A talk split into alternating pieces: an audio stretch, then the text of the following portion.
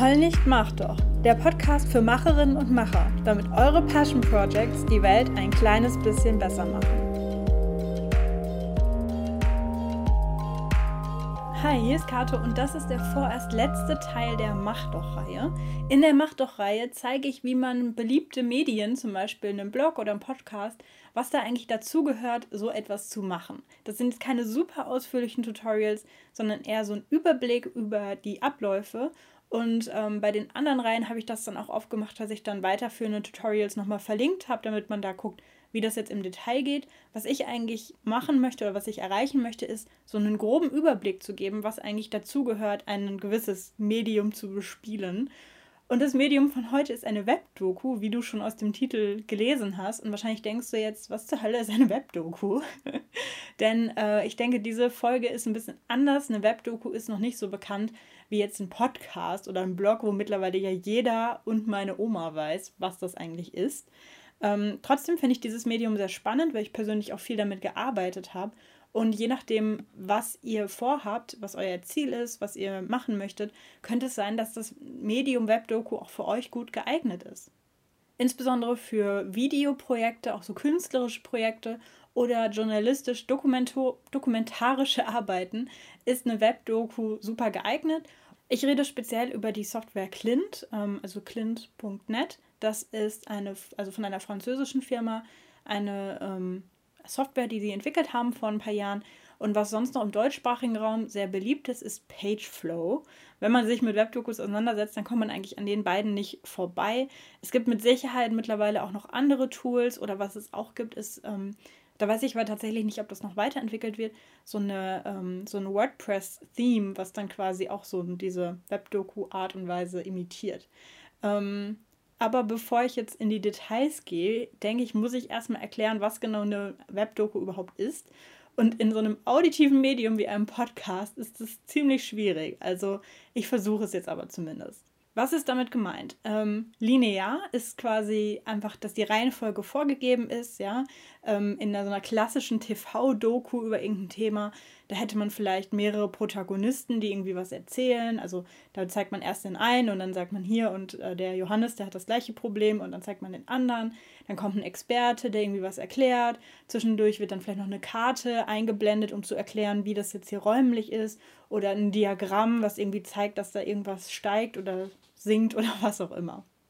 Die Herausforderung ist dabei natürlich die Reihenfolge. Also ich muss überlegen, in welcher Reihenfolge, wenn ich jetzt diesen Film zum Beispiel schneide, zeige ich was. Ja, wie muss ich das texten? Wie muss ich die Leute einführen, damit man das versteht, damit es natürlich auch spannend ist. Man will ja, dass die Leute dranbleiben, dass sie nicht umschalten oder das wegklicken und sagen, ja, ist langweilig. Ich muss zum Beispiel auch überlegen, ähm, wie viele Sekunden kann ich diese Karte einblenden. Ja, ich muss sie ja mindestens so und so lang einblenden, damit die Leute das checken. Aber wenn es dann zu lang ist, dann ist es dann auch wieder nervig. Also das ist ähm, schwierig und eben auch sehr, sehr subjektiv, weil ich ja überlege, welchen Protagonisten führe ich zuerst ein oder zeige ich erst die eine oder die Gegenseite und damit beeinflusse ich auch so ein bisschen die Story. Also einfach, vielleicht ist einem erst die eine Person sympathisch und dann kommt der Gegenspieler in Anführungsstrichen und dann ist man eh schon, ähm, wie nennt man das, biased, äh, eh schon, also auf der einen Seite quasi. Ähm, das ist echt die Herausforderung, wenn man irgendwie jetzt so eine TV-Doku oder irgendwas macht. Plus insgesamt muss dann wahrscheinlich das Material auch stärker gekürzt werden, wenn man so ein einziges Produkt, also zum Beispiel einen einzigen Film macht oder eine einzige, es kann ja auch im Textbereich theoretisch sein, eine einzige Reportage schreibt oder so. Eine Webdoku ist wie gesagt nonlinear. Das bedeutet, ich kann parallel erzählen. Ich kann, wenn ich da jetzt diese Protagonisten habe und diesen Experten, dann kann ich die alle quasi gleichwertig präsentieren und die Nutzerin selber oder der Nutzer, aber ich benutze jetzt einfach das generische Femininum, die Nutzerin entscheidet selber, wessen Story sie sich zuerst angucken möchte oder ob sie sich eine Story überhaupt angucken möchte. Vielleicht interessiert sie das Expertengelaber gar nicht. Oder es interessiert sie gerade das Expertengelaber, ähm, aber dafür will sie sich nicht die Story von jedem einzelnen Protagonisten anhören. Das im Web stattfindet, kann man eben auch interaktiv arbeiten. Sprich, man kann zum Beispiel diese Karte einblenden und dann wird sie nicht einfach wie im Fernsehen wieder ausgeblendet und weitererzählt, sondern ich kann dann zum Beispiel die Karte auch als so eine Art Menü benutzen und sagen, okay, ähm, was möchtest oder wo möchtest du jetzt gucken, welchen Ort möchtest du dir angucken? Und man kann dann ähm, auf einen Teil klicken und kommt dann zu einem neuen Teil der Story. Ein weiterer riesiger Vorteil ist, dass man ein bisschen darauf eingehen kann, mit welchen Vorkenntnissen die Leute da kommen. Also kann man zum Beispiel sagen, man kann Teile skippen, wenn man das schon weiß, oder man kann sich Zusatzinfos holen, wenn man sagt, äh, das habe ich jetzt nicht verstanden. Und das sorgt natürlich dafür, dass die Leute mehr involviert sind. Also wenn ich mir jetzt eine Fernsehdoku angucke über ein Thema, für das ich mich schon interessiere, und ich merke dann nach zehn Minuten, okay, irgendwie alles, was sie erzählen, das kenne ich schon, dann schalte ich wahrscheinlich aus. Während ich jetzt bei einer Webdoku zum Beispiel sagen kann, ähm, ich habe einfach einen Interviewpartner, also so habe ich das zum Beispiel in einer meiner Webdokus gemacht. Ich habe einen Interviewpartner und der benutzt irgendeinen Fachbegriff, in dem Fall aus dem Bloggen oder aus dem Online-Marketing. Ähm, und wenn man dann nicht genau weiß, was irgendwie Traffic bedeutet, dann ist da so ein kleines Wörterbuch-Icon, was aufploppt, wenn der das sagt. Und wenn ich dann da draufklicke, dann stoppt das Video und es erscheint ein kleiner Lexikon-Eintrag, wo dieses Wort erklärt wird. Und wenn ich das dann gelesen habe, dann klicke ich das mit einem X wieder weg und dann geht einfach das Video weiter. Ähm, das ist eine von den Einsatzmöglichkeiten, wie man mit so einer Webdoku arbeiten kann und was eben das Ganze viel, viel interaktiver und ähm, ja auch spannender macht als so eine ganz normale ja, TV, Film, Fernsehen, was auch immer Doku. Wie gesagt, ähm, ich benutze dafür die Software Clint, habe schon mehrere Webdokus gemacht. Meine erste war ähm, Bloggen als Beruf.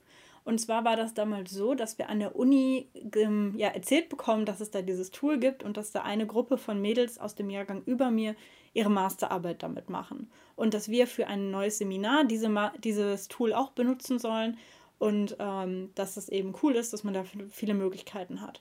Und für ein anderes Seminar wiederum sollten wir dann einen Leistungsnachweis machen und dann ähm, hatte ich nicht so Lust auf das, was der Dozent vorgeschlagen hat, habe mir eine Freundin geschnappt und wir haben ihm dann vorgeschlagen, ob wir nicht stattdessen eine Webdoku zu dem Thema machen können. Und dann hat er zugestimmt und dann haben wir drei Blogger aus dem Raum Stuttgart recherchiert, beziehungsweise zwei Männer und eine Frau, eine Bloggerin und ähm, haben die besucht, haben dann den, also haben die interviewt und ähm, haben dann noch einen Experten interviewt und dieses Lexikon, was ich eben schon ähm, angeteasert habe, das haben wir dann noch zusammengestellt und haben daraus zusammen eine Webdoku gemacht. Und das bedeutet jetzt, dass zum Beispiel die Interviews in einzelne Interviewteile aufgeteilt sind und man sich dann entscheiden kann, möchte ich mehr darüber wissen, ähm, wie dieser Blogger seinen Blog technisch gelöst hat oder möchte ich mehr darüber wissen, wie der das schafft, äh, neben seinem Job Zeit fürs Bloggen zu ähm, bekommen oder möchte ich wissen, irgendwie was, keine Ahnung, was er gelernt hat in einem Jahr Bloggen? Kann einfach so zwischen den Fragen hin und her skippen. Die nächste Webdoku, die ich gemacht habe, das war dann ähm, dieses Uni-Projekt, was dann, also wo, wofür das quasi die Übung war. Das war dann Zuflucht, das war ein richtig großes Projekt. Da haben wir mit Flüchtlingen ähm, hier aus dem Raum Tübingen zusammengearbeitet und haben zu verschiedenen Themen rund um Flucht und Heimat ähm, das aufbereitet in verschiedenen Formen. Also das war dann ganz, also das andere war eher videobasiert und ein bisschen Audio und das war dann sehr divers. Da gab es dann eben Video-Interviews, da gab es ähm, Audio-Umfragen, da gab es Grafiken, da gab es alles Mögliche. Und das ist eben auch was, was bei Clint cool ist, dass man eben verschiedene Medien mit einarbeiten kann. Also, wenn man jetzt sagt, hm, ich habe nicht zu allem ein Video, dann ist das nicht schlimm. Man könnte ja zum Beispiel auch nur ein Audio machen mit irgendeinem Hintergrundbild oder so einem Hintergrundvideo, wo einfach nur so ein bisschen sich was tut, damit das Auge was zu tun hat.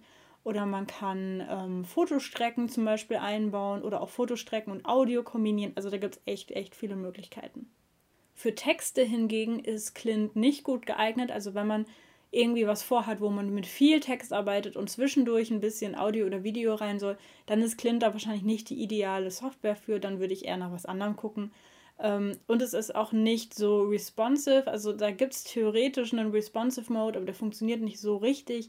Deswegen schalte ich den meistens aus. Das heißt, es ist nichts, was irgendwie darauf abzielt, dass Leute sich das auch von unterwegs angucken, sondern das ist eher wie etwas, was man kommuniziert, dass die Leute sich dafür ein bisschen Zeit nehmen sollen und dann eben in einer ruhigen Minute zu Hause sich das dann angucken und sich da durch diese Webdoku durchklicken.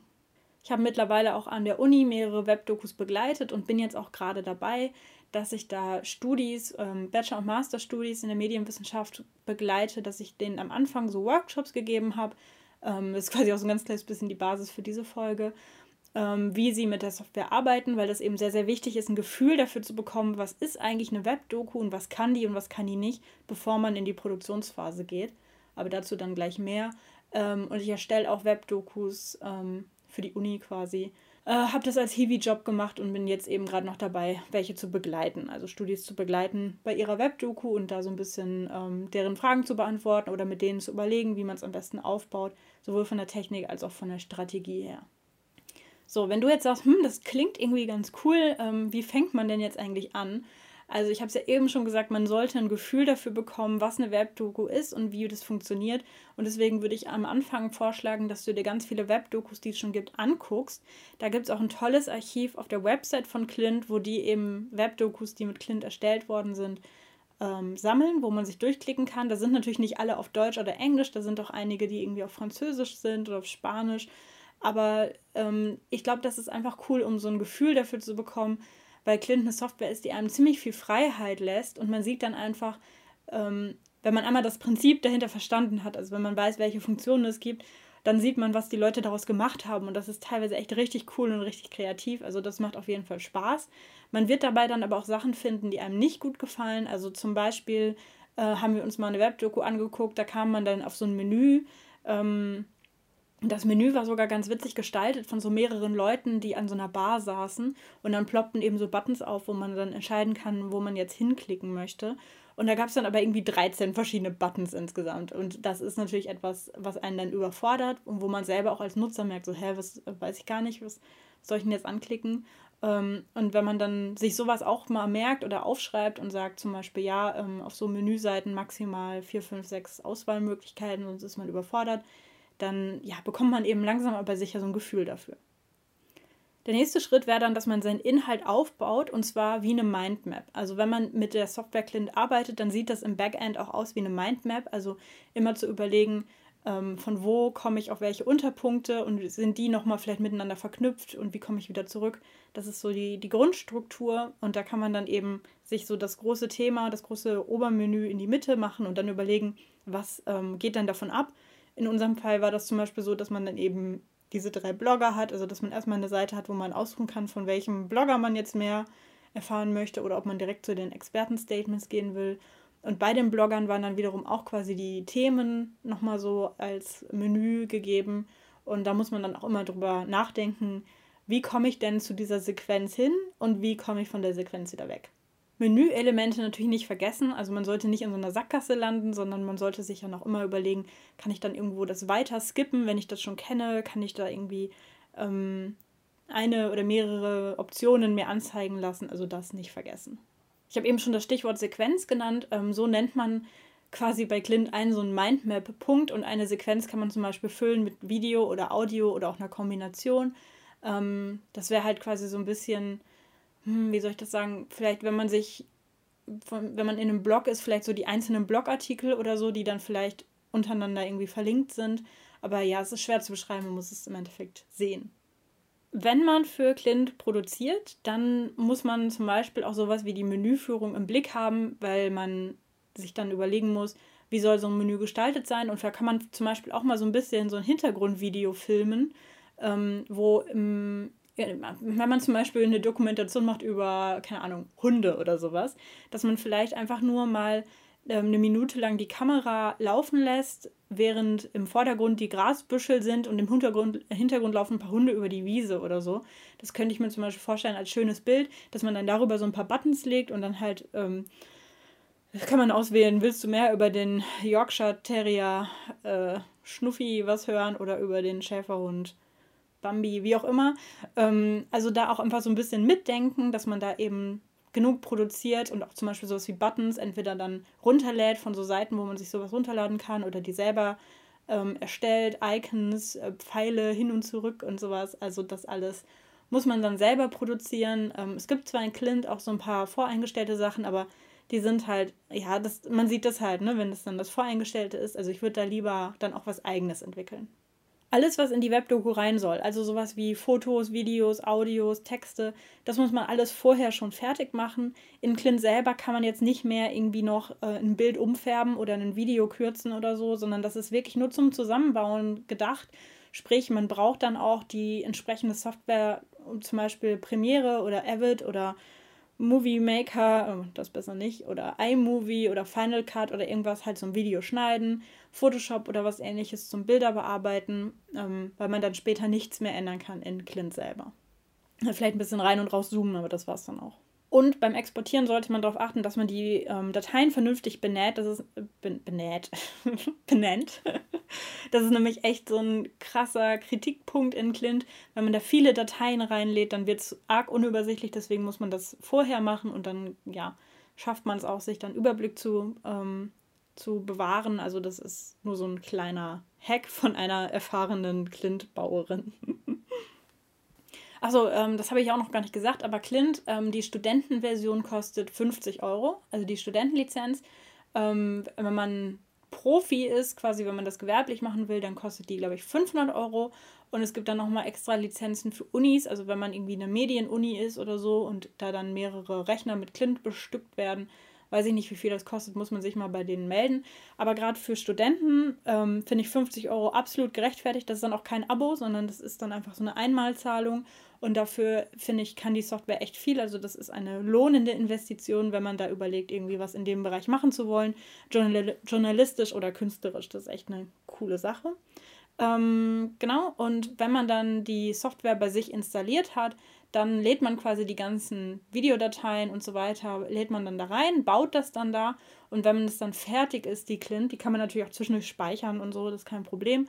Ähm, wenn die fertig ist, dann muss man das Ganze exportieren. Dann erstellt Clint so einen Ordner und den Ordner, den baut man dann ähm, und den Ordner und den Ordner, den lädt man dann auf seinem Webspace hoch.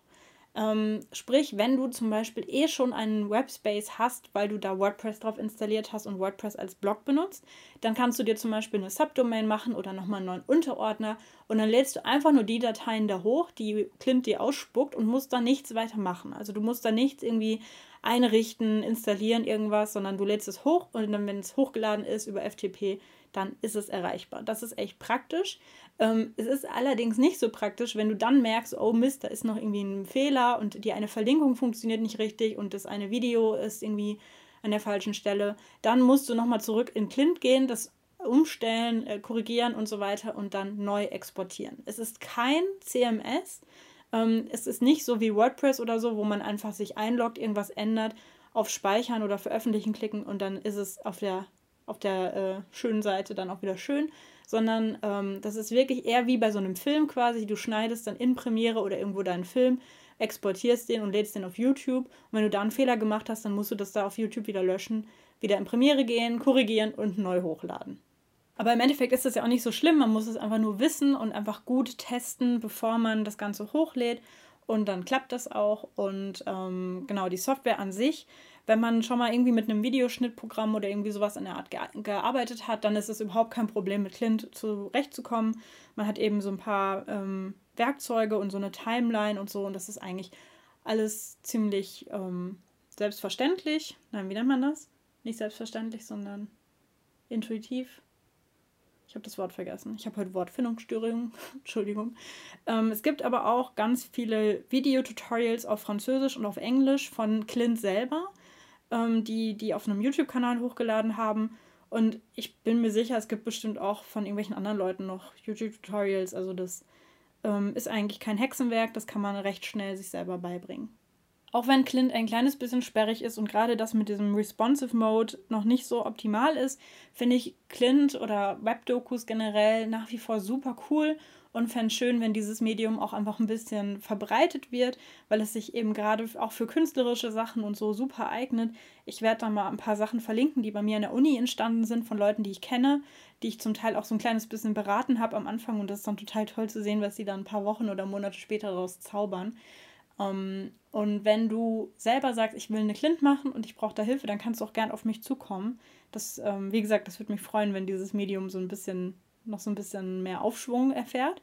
Und ich glaube, das war es jetzt erstmal für diese Mach doch-Reihe. Vielleicht werde ich im nächsten Jahr dann noch für ein paar andere Medienarten sowas in der Art konzipieren. Aber ich denke, das war es jetzt erstmal, war jetzt erstmal ein guter Grundumschlag über verschiedene Medienformen. Und ähm, wenn du noch einen Vorschlag hast, dann schreib mir doch gerne an kato.holnichmachdoch.de oder bei Instagram oder irgendwo, ähm, wenn du noch eine Idee hast, einen Vorschlag für so eine Mach doch Podcast-Reihe oder irgendeine andere Podcast-Folge. Wenn ihr den Podcast gut findet, dann würde ich mich natürlich auch über eine Bewertung und so weiter bei iTunes freuen und mehr will ich euch damit auch gar nicht belästigen. Jetzt wünsche ich euch noch einen schönen Tag oder eine schöne Weihnachtszeit und bis bald.